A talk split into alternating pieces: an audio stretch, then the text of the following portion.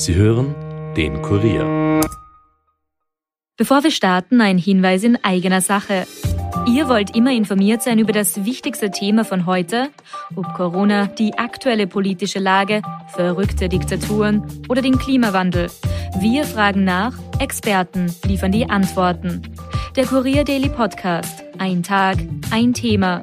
Überall, wo ihr Podcast hört und auf kurier.at slash daily.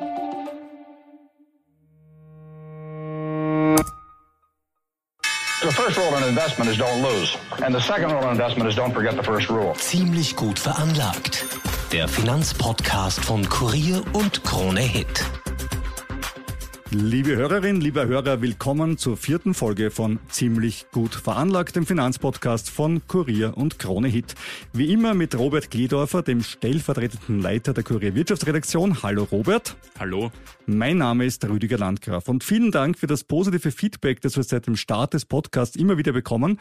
Noch immer nicht von Warren Buffett, den wir eingangs ja gehört haben, aber von vielen anderen. Unsere Mail ist ziemlich gut veranlagt, in einer Wurst durchgeschrieben, at kurier.at. Falls du neu beim Podcast dabei bist, Robert und ich sind eingefleischte Kleinanleger und natürlich, wie man so sagt, in guten wie auch in schlechten Zeiten. Na, so sagt man das. Ja, so sagt man's. Und auch in ziemlich verrückten, weil was im Moment an der Börse abgeht, ist ja durchaus spannend. Hatten eine turbulente Woche. Darauf gehen wir gleich ein. Außerdem verliert Twitter seinen CEO. Jack Dorsey geht als Twitter-Boss. Ist das gut oder schlecht? Schauen wir uns an. Ich habe zumindest eine Aktie, die ich lieber kaufen würde als Twitter. Robert kauft sich statt neuer Boxen für seine Stereoanlage zu Weihnachten lieber Aktien einer Firma, die Boxen herstellt. Sehr vernünftig. Ja, sind vielleicht andere Boxen, aber gut. Die geben in Frankfurt gerade das Debüt an der Börse und schauen wir uns da näher an. Und einen Blick in den Rückspiegel müssen wir natürlich auch machen, denn Black Friday war ja letzte Woche und Black Friday ist ja alles im Sonderangebot. Man hat das gesehen, Black Friday Deals überall bei Amazon und was weiß ich. Und auch an der Börse. ja. Diesen Black Friday waren die Aktien besonders günstig, wenn man das freundlich sagt. Ich mag ja diesen Börsianer-Sprech, wenn man sagt, die Aktien haben sich verbilligt. Das klingt doch einfach viel schöner, als wenn man sagt, sie sind weniger wert, oder?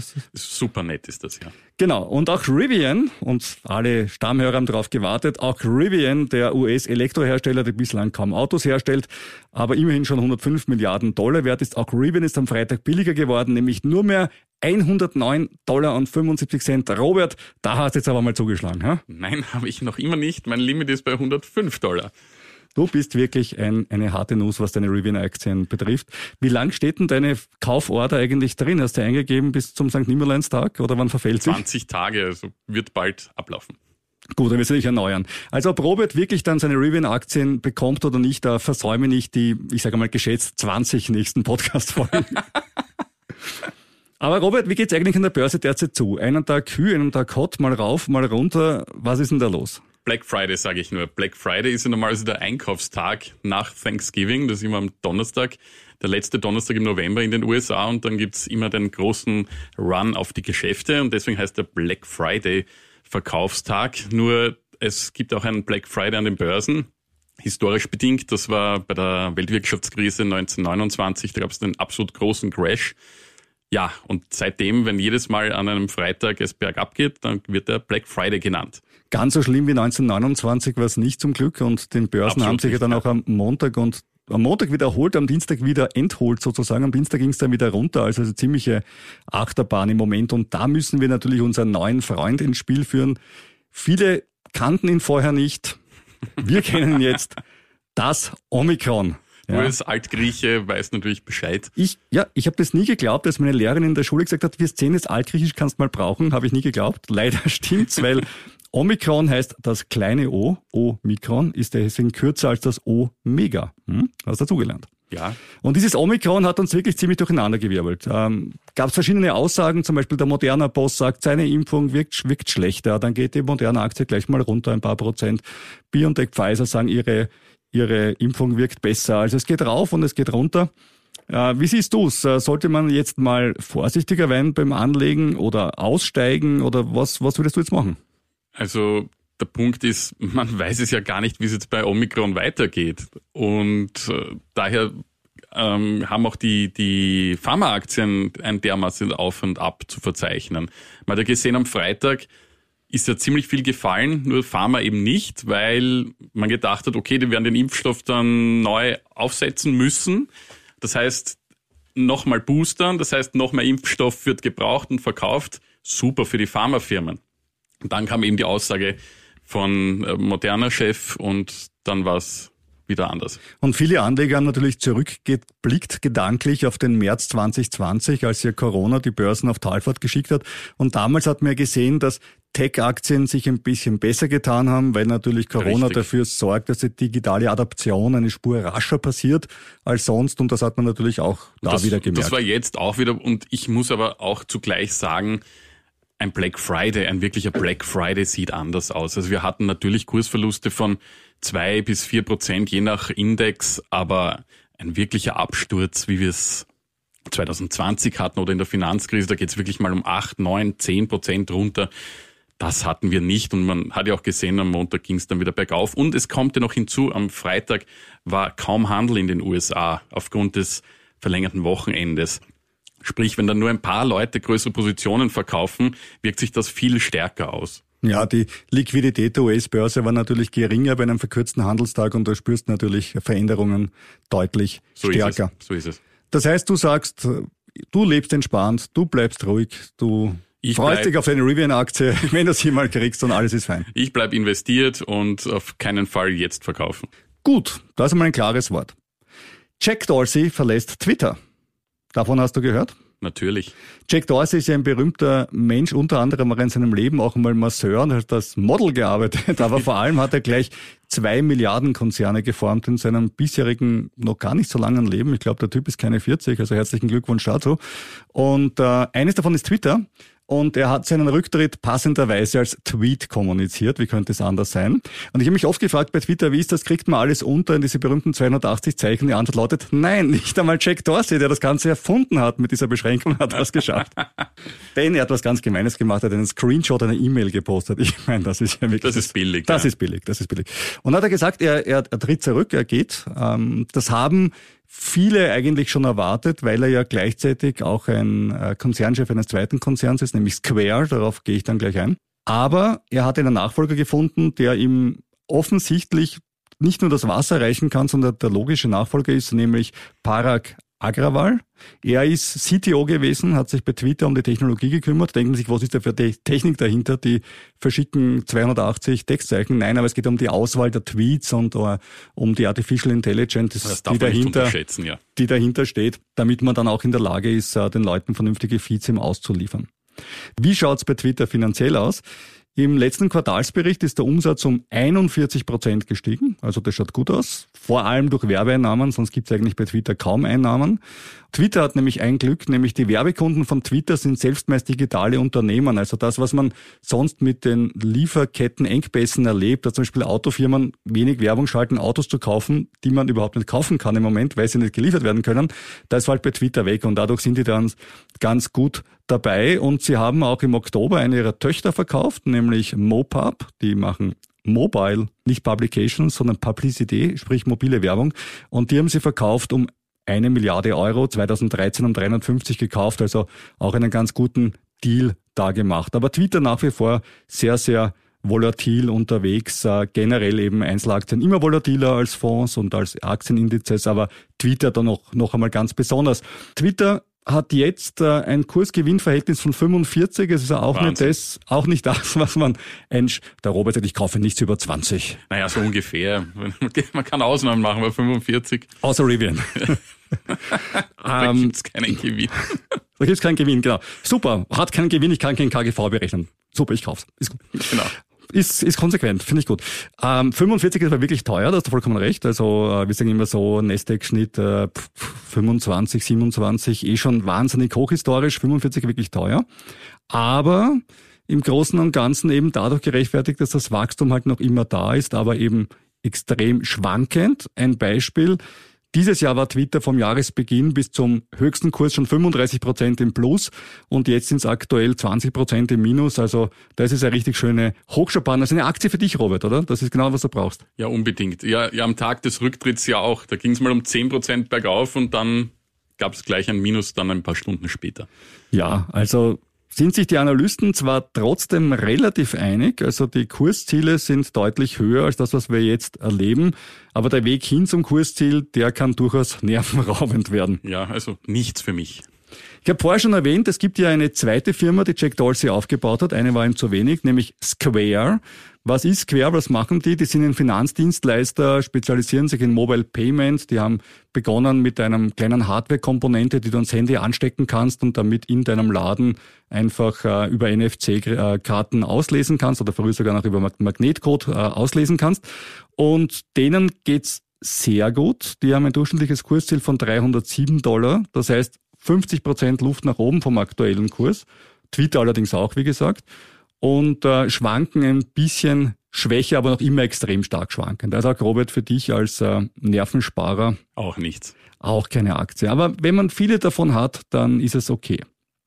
Dazu passend Aktien, die hier vorgestellt werden, stellen keine Anlageempfehlung dar, denn wir haften nicht für Verluste. Also wenn du Twitter kaufst und sagst, in einer Woche sind die weniger wert, der Robert und der Rüdiger haben gesagt und jetzt hätten wir gerne Geld von denen, das wird nicht klappen, denn wir übernehmen dafür keine Haftung.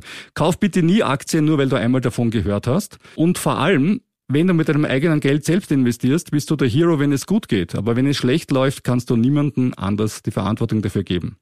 Gerade bei Tech-Aktien können die Schwankungen besonders stark sein. Daher investiere nie Geld, das du in den nächsten, sage ich mal, fünf Jahren brauchen könntest, weil es blöd, wenn du es dann brauchst und dann sind die Aktien gerade unten.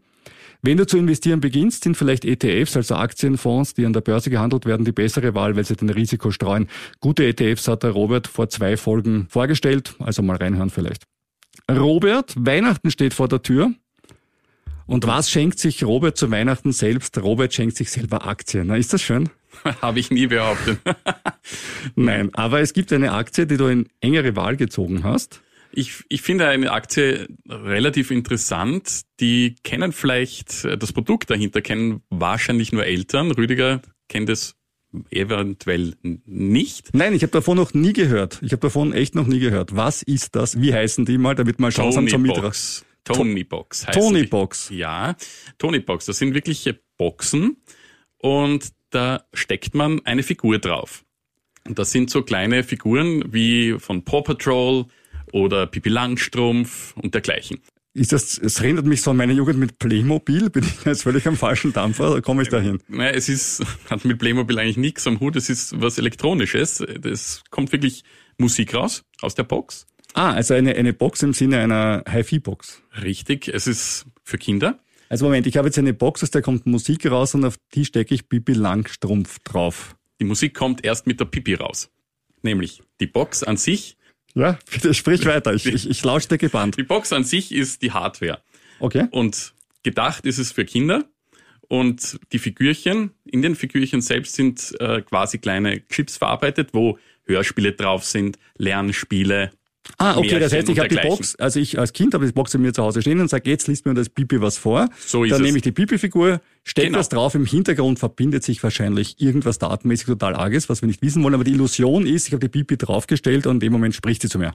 Richtig. Und bei den Kindern ist das ziemlicher Hype, bei den Eltern zum Teil auch. Ich habe es persönlich nicht in Verwendung, weil mit 80 Euro die Hardware mir ein bisschen zu teuer ist und jedes Hörspiel kostet auch ungefähr 15. Meine liebe Tochter, da reichen für sie reichen einfach ein paar CDs in Good Old Tradition und äh, brauche ich nicht so ein neumodisches Ding. Aber bei den hippen Eltern, ich bin vielleicht kein so ein hipper Vater, aber bei den wirklich hippen Bobo-Eltern, da kommt das super an, das Ding. Merkst du schon den Druck, der dann quasi aus der Peer Group deiner Tochter auf dich einstrahlt? Ich brauche jetzt unbedingt diese Box. Also ist ja das schon passiert? Na, solange sie nicht sagt, sie braucht diese Aktien dahinter, bin ich ja noch fein raus, oder? Obwohl du das Produkt selber nicht in Verwendung hast und ja. findest, das ist teuer und nur für Hipster-Eltern, wir lieben übrigens alle Hipster, das soll in keiner Weise disqualifizieren Nein, sein. überhaupt nicht. Robert hat selber auch einen Bartansatz, also gar nicht so weit weg vom Hipster. Aber dennoch würdest du rein investieren, auch wenn du selber das Produkt gar nicht hast. Ich sehe okay. hier, ja, ich sehe hier durchaus Fantasie äh, und bei den Anlegern kam das auch ganz gut an, der Börsegang Anfang dieser Woche. Die Aktie legt um gut 20 Prozent zu. Wenn ich so Fragen stelle, so machen die Gewinn oder so wahrscheinlich noch nicht, weil die ja, nehme ich an, ganz frisch sind und noch ganz frisch und sie haben sind. vorher schon Investitionsrunden gehabt, wo sie Kapital eingesammelt haben. Aber das, das Ding wird ja hauptsächlich im deutschsprachigen Raum bis jetzt vermarktet. Man kann hier relativ viel Fantasie für eine weitere Vermarktung in Asien oder in den USA herauslesen. Und das Zeug ist wahrscheinlich so patentiert, dass niemand das nachbauen kann. Da wäre ich mir jetzt nicht so sicher, aber sie haben den großen Vorteil, die Figürchen sind alle Lizenzfiguren. Sprich, jetzt kann nicht noch jemand kommen und sagen, ich mache jetzt eine Disney-Figur da auf meine nachgemachte Box. Und welche haben Sie da? Also haben Sie schon Mickey eingekauft und Donald Duck? Also spielen die Großen auch bei Ihnen oder ja, nur, ja, nur ja, die also Pipi? Weil wenn ich es, die Pipi ist bei uns in Europa ja eh cool, aber wenn ich das jetzt äh, weltweit ausrolle, was fängt der US-amerikanisches Kind mit der Pipi Langstrumpf Nein, nein, wie gesagt, Sie haben Paw Patrol zum Beispiel.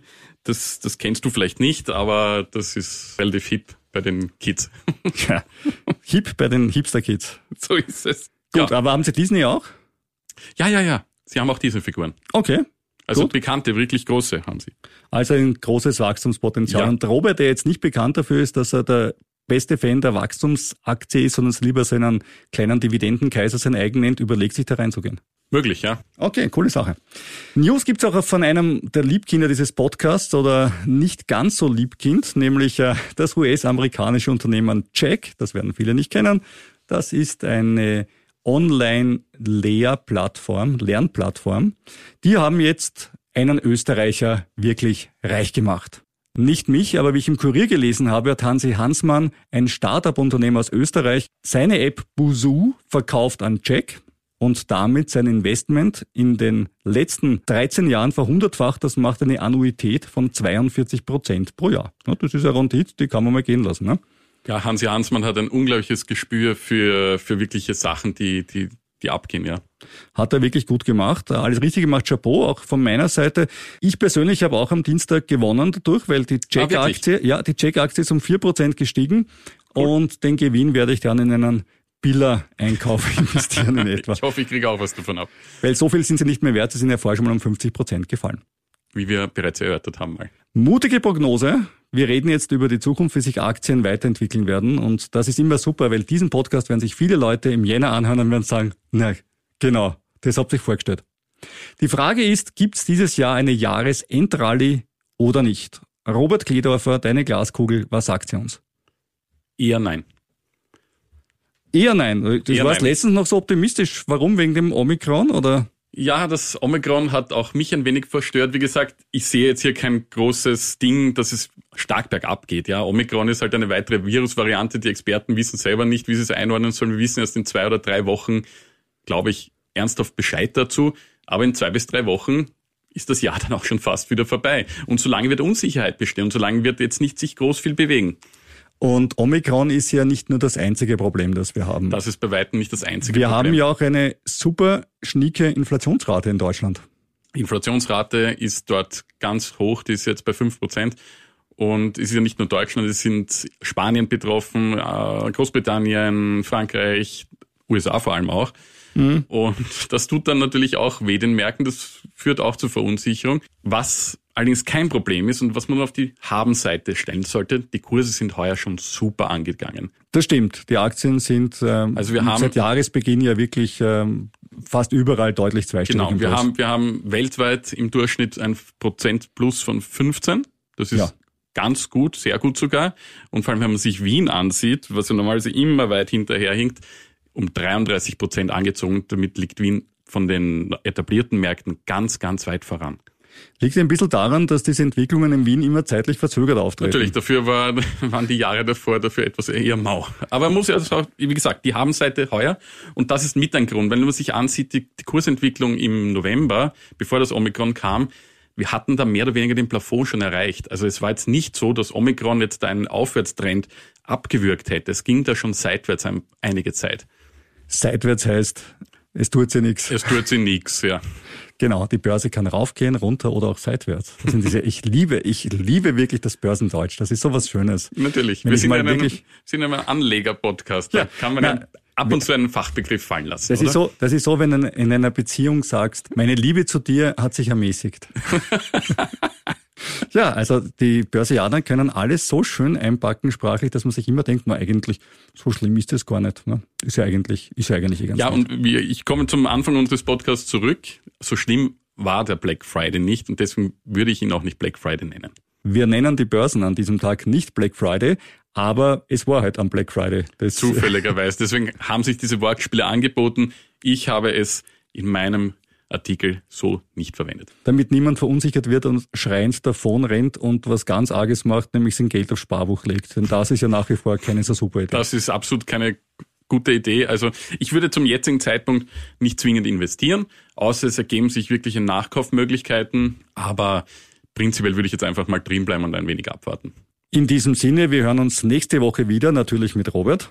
Und Rüdiger. Und nächste Woche sind wir vielleicht reicher, aber ganz sicher weiser. Ciao.